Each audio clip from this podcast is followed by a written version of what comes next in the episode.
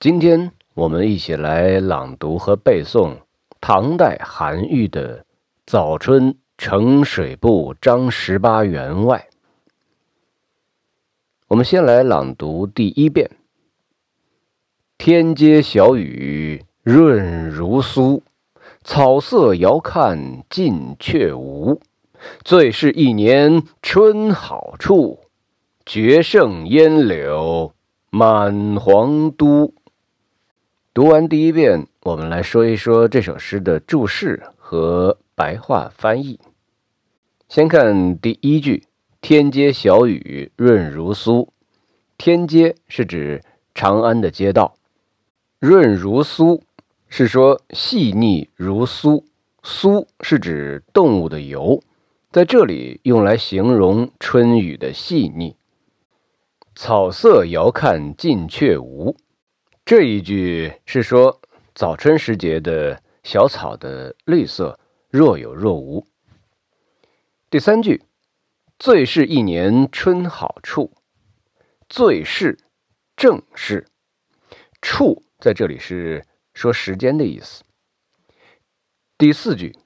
绝胜烟柳满皇都，绝胜远远的胜过皇都帝都，这里指长安。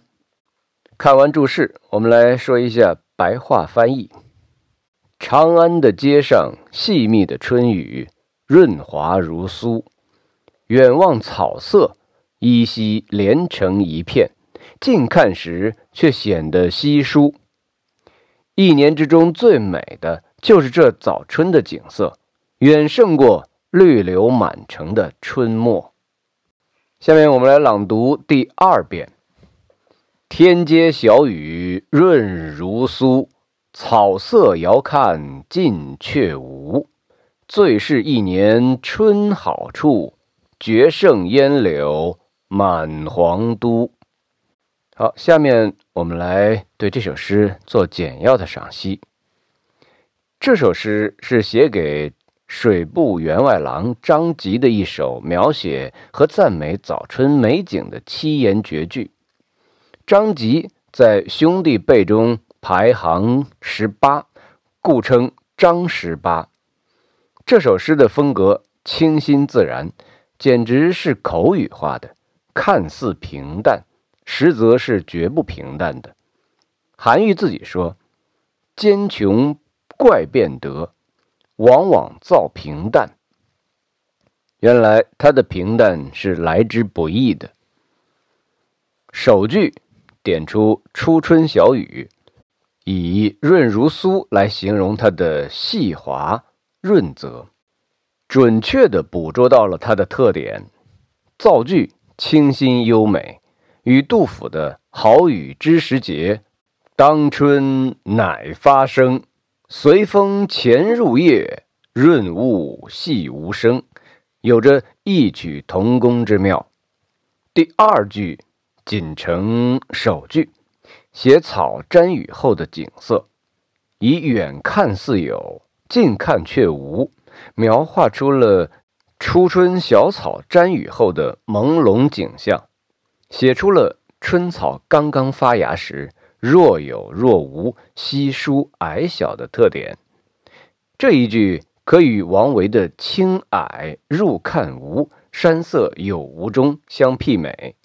第三四句对初春景色大加赞美：“最是一年春好处，绝胜烟柳满皇都。”这两句意思是说，早春的小雨。和草色是一年春光中最美的东西，远远超过了烟柳满城的衰落的晚春景色。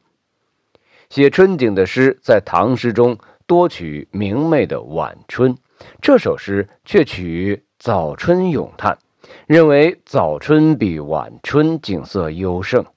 别出心裁，前两句体察景物之精细，已经令人称赞。后两句则如骑兵骤至，更在人意料之外。这首小诗，诗人只用简朴的文字，就常见的小雨和草色，描绘出了早春的独特景象。刻画细腻，造句优美，构思新颖，给人一种早春时节湿润、舒适和清新之美感，表达了作者对春天的热爱和赞美之情。下面重点说一下这首诗当中的第二句：“草色遥看近却无。”早春二月，在北方，当树梢上、屋檐下都还挂着冰凌的时候，春天是连个影儿都看不见的。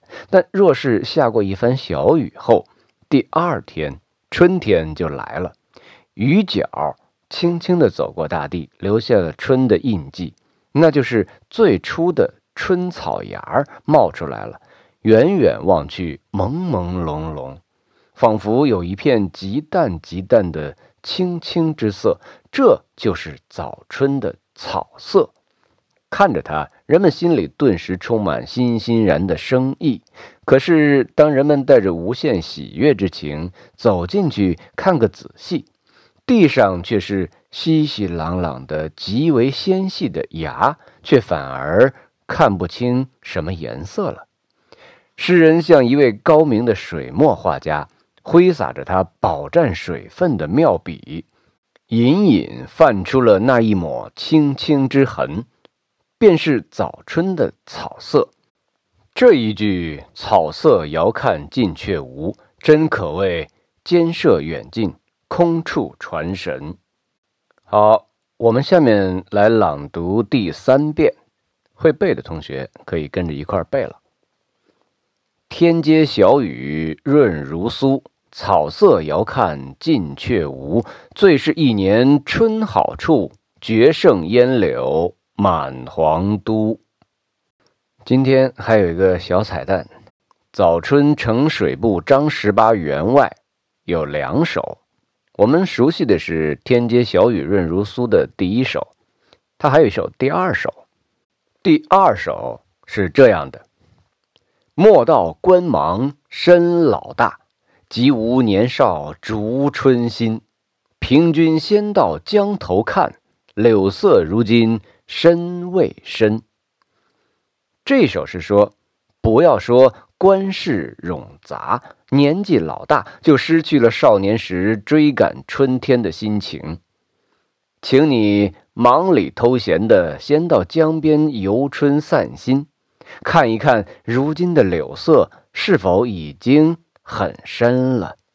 下面是今天的第二个彩蛋，题目中的张十八员外是唐代诗人张籍。张籍有一首诗《秋思》，为大家所熟悉。这里我给大家再补充一下，《秋思》，张籍。洛阳城里见秋风，欲作家书意万重。复恐匆匆说不尽，行人临发又开封。这首诗寓情于景，借助日常生活中的一个片段，记家书时的思想活动和行动细节，非常真切细腻地表达了做客他乡的人对家乡亲人的。深切怀念，洛阳城里见秋风，欲作家书意万重。复恐匆匆说不尽，行人临发又开封。洛阳城里刮起了秋风，心中思绪翻涌，想写封家书问候平安，又担心时间匆忙，有什么没有写到之处，在送信之人即将出发之前。又再一次打开信封检查添加。好的，今天我们的朗读和背诵就到这儿了，咱们明天见。